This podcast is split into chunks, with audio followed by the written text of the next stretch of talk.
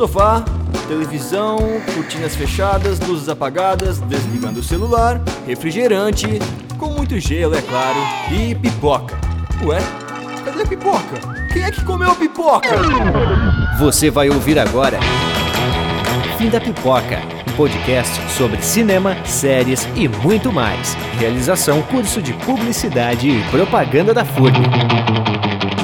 Fala galera, o Fim da Pipoca está no ar. Seja muito bem-vindo ao seu podcast universitário sobre cinema, séries e cultura pop. Eu me chamo Lucas e antes de começarmos, vamos aos recados de sempre. Então o Fim da Pipoca está no Instagram com arroba Fim da Pipoca. Lá a gente sempre avisa quando tem episódio novo. E já queríamos agradecer também ao Shopping Park Europeu que nos convidou para ir assistir Super Mario Bros. Então essa parceria aí que a gente gosta muito. Valeu, Shopping Park Europeu. Eu estou aqui na presença do meu amigo e apresentador Little Bruno, para os mais íntimos.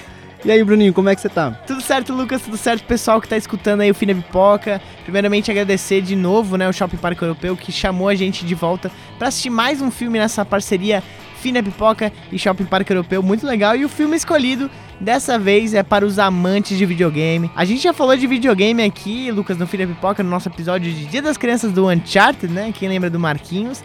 Mas é, filmes de videogame é engraçado porque tem uma reputação de ser ruim, né? Não, não, não existem muitos que tu consiga lembrar e falar, não, isso aqui é realmente uma obra-prima, principalmente filmes, né? A gente teve o exemplo de uma série The Last of Us no começo do ano que foi incrível, assim. Eu tava na viagem, até por isso a gente não gravou nenhum episódio sobre isso. Mas com certeza no, nas melhores séries de 2023 a gente vai comentar de, de The Last of Us. Mas filmes, eu não, não consigo me lembrar de muitos filmes derivados de jogos que, que são bons, assim. Não sei se tu consegue lembrar de algum. Não, é porque realmente não tem, assim. É, não tem. Eu sei que. Eu lembro que quando estreou a HBO Max teve o filme do Mortal Kombat, que é bem fraco. Filme do, do Sonic, que eu, que eu gosto, particularmente, assim, é um filme legal, que acho que pegou muita, né? Esse filme do Mario pegou muita inspiração do filme do Sonic. Eu acho que se não existisse o filme do Sonic, talvez o Mario não teria sido feito. Mas é difícil, né? Filme de, de, de videogame dar certo na, na, no cinema. Mas também, pelo fato de ser animação, ele nicha um pouco o público, querendo ou não, pega um público mais infantil. Então a régua de expectativa ela é diferente. Uhum. Mas assim, realmente, se for ver um, um live action de que, que foi adaptado de algum jogo, eu sinceramente não consigo lembrar de nenhum, assim. Eu consigo lembrar dos desastres. Teve é. um Resident Evil bem recente ali com a Kaia Scodelario. Ah, não sim, sei foi pra Netflix, né? Não, não, acho que o que foi pra Netflix era uma série. Ah, tá. Mas teve um filme antes que, assim, ninguém entendeu o lançamento daquilo, que, assim, um acidente de trem foi, tipo, pior experiência no cinema de longe. Não consigo lembrar de outros, mas, enfim, é uma tendência bem ruim, na verdade. Sim. E, Bruninho, antes da gente começar a falar, eu acho que é interessante compartilhar a minha experiência com o Mario. Assistindo o filme, assim, eu percebi o quão pouco eu conheço sobre Mario. Quando eu era criança, a minha relação com o Mario era tipo, beleza, tem um bonequinho ali com um bonezinho vermelho que eventualmente precisa matar uns bichinhos e, e é isso. Uhum. Agora que eu assisti o filme, entendendo um pouco mais sobre, sobre narrativa e tudo mais, eu percebi o quão o universo é grande, até a quantidade de personagens que existe no filme, assim, a relação que eles têm na questão de contar uma história. Então eu acho que foi a primeira surpresa e eu só consegui amar mais Mario ainda, sabe? Uhum. Tipo, sempre gostei muito e agora que eu vi, tipo, ah, a imagem completa, eu fiquei assim extremamente apaixonado. Eu achei Mario um, um filme delicioso. É, me diverti como se eu fosse, sei lá, como se eu tivesse seis anos de idade de novo. Uhum. E eu acho engraçado que, é, falando né, do jogo, do personagem, o Mario ele é muito mais do que a gente pensa, assim, sabe? Só que eu acho que todo mundo, em certo ponto da vida, conhece o Mario personagem. Não necessariamente jogou o jogo, mas sabe o que, que é. É tipo a Beyoncé, assim, todo mundo conhece. pode ser, pode ser. Mas assim, todo mundo sabe o ícone da cultura pop que é o Mario, sabe? Exato. Então, assim, eu acho que, como o Lucas citou, do universo, né? Não necessariamente a pessoa precisa conhecer o universo, mas vendo o Donkey Kong lá, ela sabe que, meu, já ouvi falar do Donkey Kong, uhum. não sabia que tinha ligação com o Mario, mas estava ali. Então, assim, sim, é um filme super nichado, como tu citou ali no começo do podcast, mas ele é nichado, mas ele traz essa nostalgia para quem já jogou o jogo do Mario. Então, falando da minha experiência com o Mario, eu não tenho uma experiência de beleza. Ah, quando eu era pequeno eu jogava é, o jogo do Mario no meu Nintendinho. Não. Eu não, eu não tive isso. Essa parte de mim não, não existe. Existe uma parte na pré-adolescência que eu jogava Mario Kart, mas daí, de novo, não tem uma história. Literalmente, uhum. os personagens num carrinho correndo e é isso, sabe?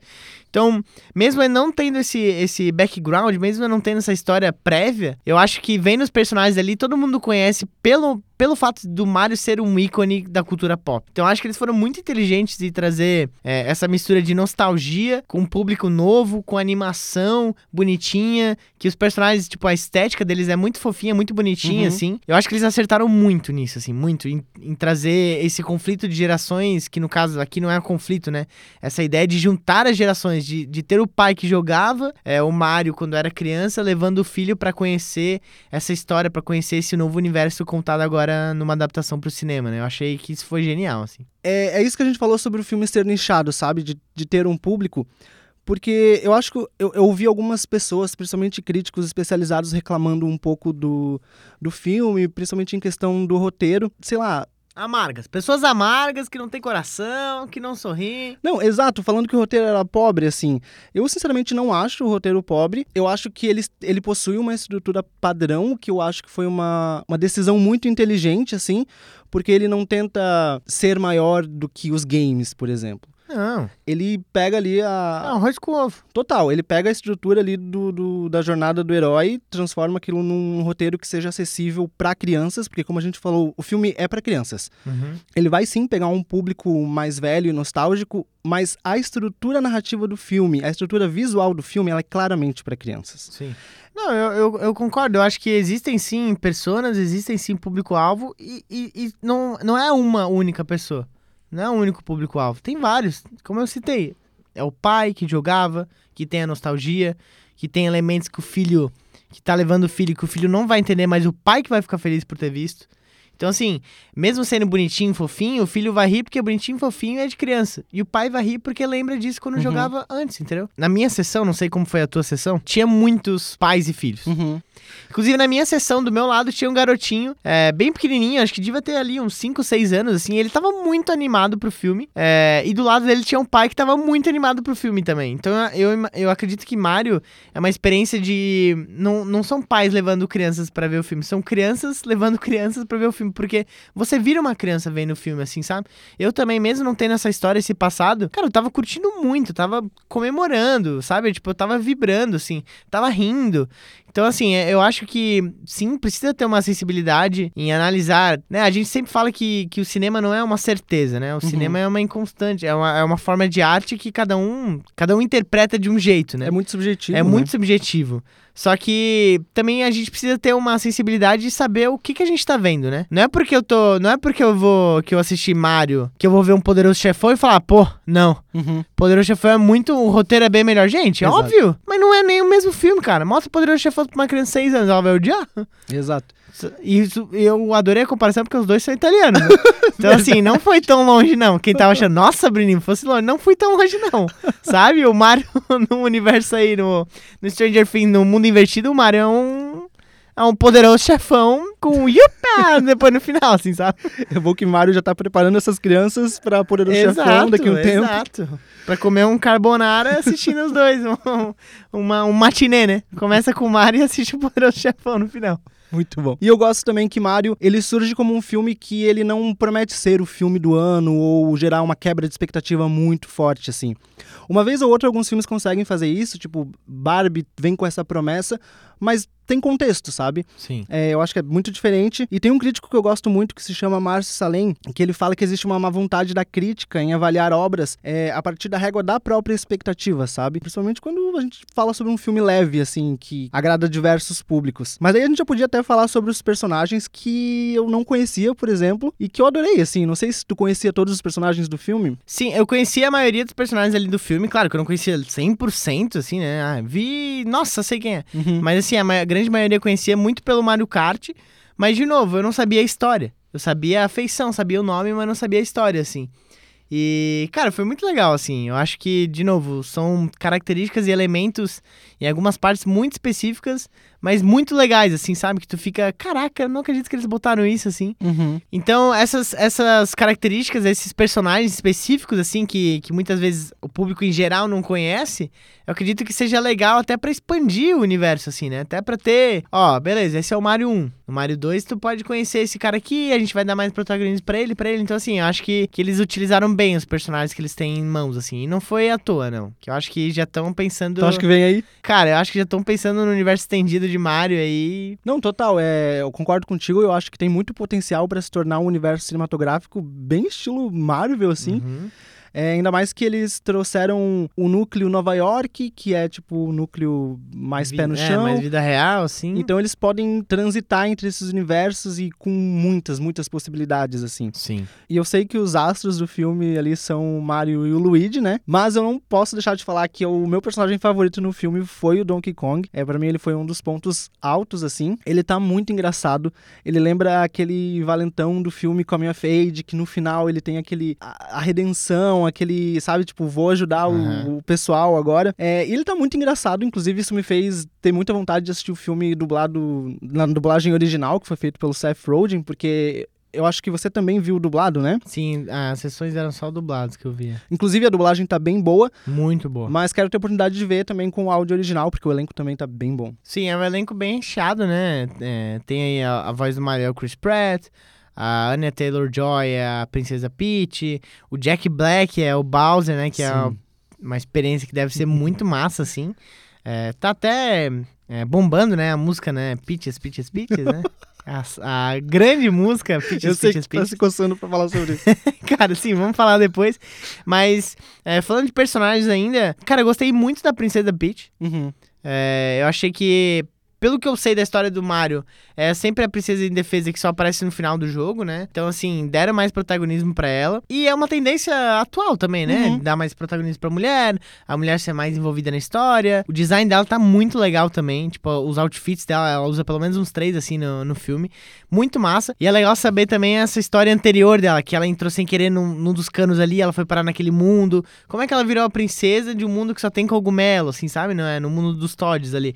Então, eu achei que foi muito legal, assim, porque eles não precisavam ter falado disso, poderiam só tacar ela ali, enfim, é, ser a princesa indefesa, mas achei que foi bem bacana, assim, tipo, ela é uma das personagens, minhas personagens favoritas, assim, junto com o Donkey Kong e com o Luigi, que eu achei muito engraçado o Luigi ser super medroso, assim, e junto com a barriguinha do Mario, né, com a saliência, com a saliente barriguinha do Mario, que me, que me pegou, me identifiquei bastante, gostei bastante da, da barriguinha do Mario. Ah, eu acho o Luigi muito injustiçado, tadinho, tadinho do meu bambino. Eu gosto muito do Luigi, mas é legal ver como o arco dele funciona dentro do, do filme, assim. Eu achei que o protagonismo ia ser mais do Mario, porque é o que a- a- as pessoas imaginam, eu acho, né? Que, tipo, o astro do filme é o Mario. Sim. Mas eu gosto do entrosamento dos dois e como a amizade deles é bonita, assim, dentro do filme. Sim. É, E aí, falando também sobre a princesa, gosto muito dessa possibilidade de, de desenvolver mais a história dela. Talvez aí pros próximos filmes. E ainda tem gente que tem a pachorra de dizer que o roteiro é ruim. Vamos lá. É, outro personagem que eu gostei muito, que eu não conhecia, que, vamos lá, não sei nem como começar a descrever o que é esse personagem, mas é o Luma Lee, que eu fui pesquisar o nome, que é um dos personagens que tá que foi preso lá na- na- nos calabouços lá do, do Sim. Bowser.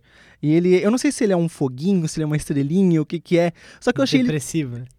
muito engraçado. Mas Sim. assim, ó, as piadas, eu ficava tipo, gente, peraí, vamos lá. Achei, Pesado. achei um pouco pesado. Uma terapia urgente pra esse personagem. Mas dá um tom de humor que eu acho que esse, esse tipo de tom de humor vai pegar mais os adultos, assim. Aham, aham. Que fez aquela risadinha ácida, sabe? Sim. Que dá um gostinho diferente. É, é aquela filme. graça da pessoa fofa falar coisas que não, não se adequam à aparência dela, assim. Exato, é. Sim. E, e é um clichê e muito bem utilizado durante Sim, o filme, com né? certeza. E aí eu acho que é o que nos leva ao Bowser, que eu acho que você tem opiniões a falar. Eu sei que é o artista mais ouvido no teu Spotify das últimas semanas. Cara, essa música é incrível, lá.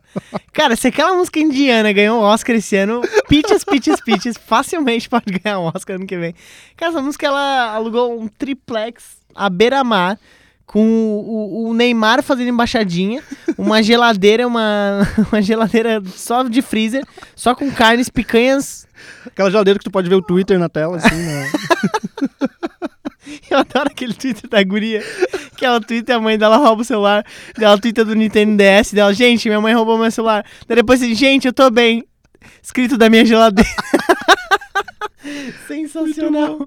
Mas sim, cara, é...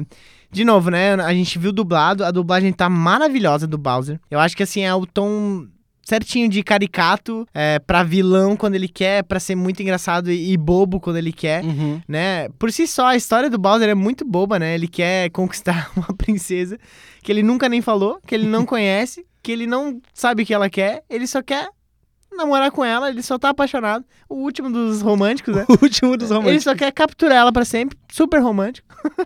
É, mas, cara, a música é muito boa. A cena da música é muito boa. e, incrivelmente, a música dublada também funciona e é muito Uhum. boa, assim.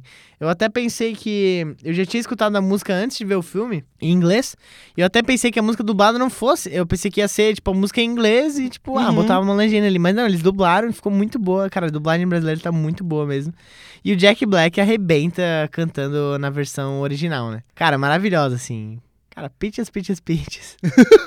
Música do ano pra mim, tá? Vai sair o Spotify Rap lá e vai estar tá lá. Auto- auto- é, como é que é? Artista preferido, Jack Black. música, Black. música do ano, Peaches, Peaches, Peaches. Ah, muito bom. Eu achei o Bowser um personagem incrível, assim.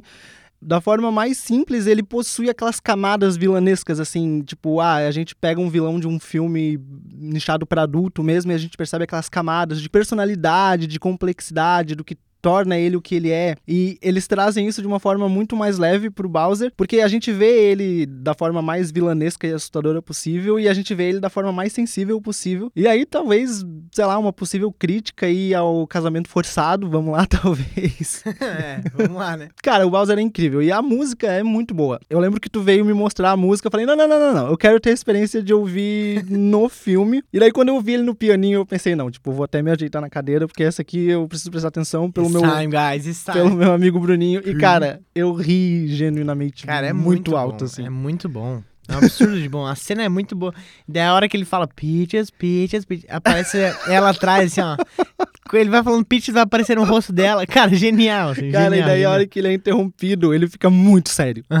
Tipo, é um misto de vergonha e, tipo, ódio. Cara, muito Ele bom. fica tipo, o que que tu quer? Atuação, não. Cinema, velho. Cinema. Cara, arte, né? Arte.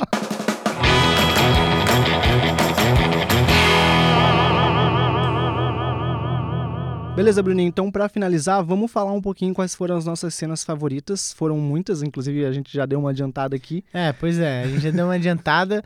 A minha primeira cena, é, já falei, a gente já falou muito, mas Peaches, Peaches, Peaches.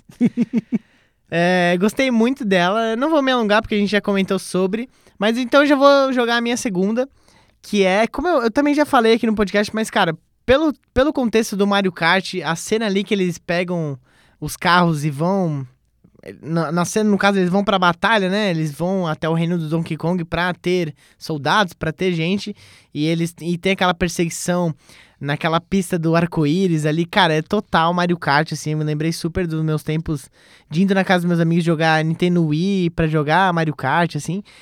Cara, e a cena é muito boa, é, tipo, muito bem feita, assim, é, é, é, é bem legal, ela bem tensa, me lembrou até, claro, jogando muito alto, né, me lembrou até cenas de Mad Max, assim, Yes. sabe, perseguição, assim, Não, carros total. gigantes, enfim.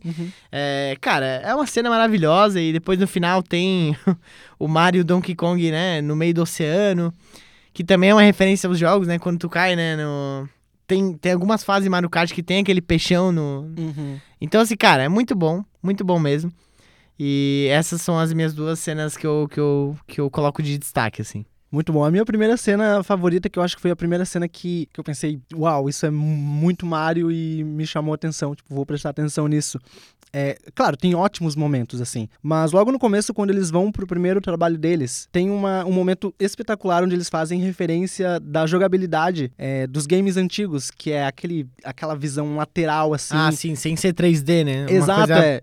Sem fundo, né? Exato, e daí é, é como se a gente estivesse jogando o game ali, sabe? Sim. Tem a, o barulhinho do, deles, tipo, passando de um. Aham. Aham. Cara, muito bom. Aquele momento eu pensei, meu que eles Deus. estão correndo até o trabalho. né? Isso, é- Muito massa, assim. Genial, assim. E a outra cena que eu acho que não tem como não mencionar é o final, sabe? Batalha final, né? Cara, quando eles pegam a estrela, eu acho que eu tive um momento de catarse, assim. Torcendo horrores. né? Nossa, muito bom. É uma cena muito bem estruturada, eles conseguem aproveitar muito bem os planos, até por ser uma animação, eles têm essa liberdade. Nossa, pra mim, assim. Cara, bem legal essa batalha final, assim.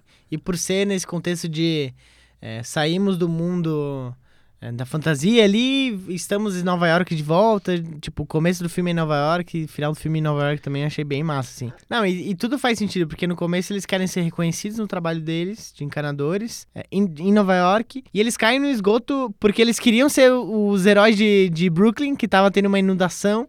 Então, assim, tudo faz sentido faz sentido, né, redondinho, eles Uhum. voltarem pra Nova York e serem reconhecidos em Nova York, que é onde eles começaram o filme, assim.